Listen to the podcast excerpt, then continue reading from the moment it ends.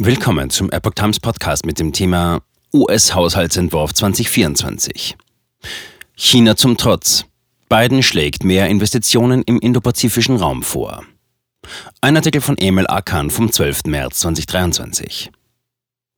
Aus Besorgnis über den zunehmenden globalen Einfluss Chinas schlägt die beiden Regierung vor, in neue Wege zu investieren, um China auszustechen.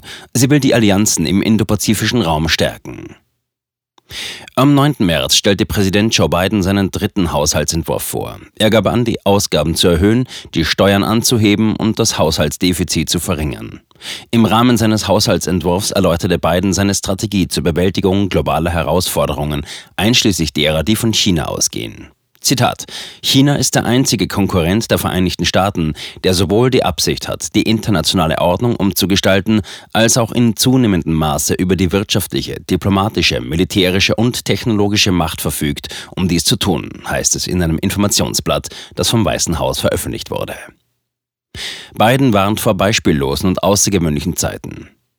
In seinem Haushaltsvorschlag warnte der Präsident vor beispiellosen und außergewöhnlichen Zeiten, die vor uns liegen, und forderte sowohl diskretionäre als auch obligatorische Mittel, um der von China ausgehenden Gefahr zu begegnen.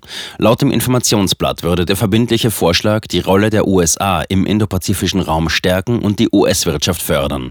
Dabei sieht er folgende Investitionen vor. Zwei Milliarden Dollar zur Unterstützung harter, kritischer internationaler Infrastrukturen sowie zwei Milliarden Dollar zur Aufstockung des Aktienprogramms der US International Development Finance Corporation.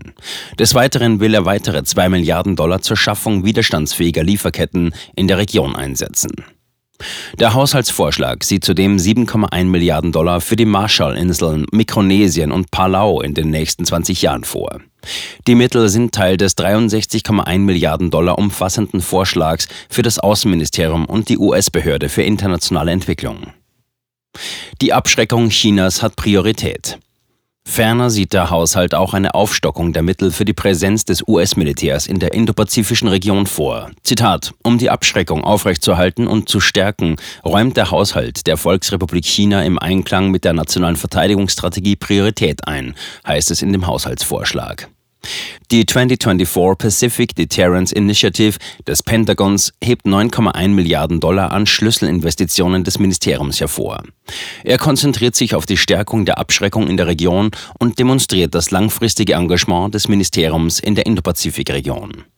Die Mittel werden auch für die Stärkung der Kapazitäten und Fähigkeiten des US-Verbündeten in der Region verwendet.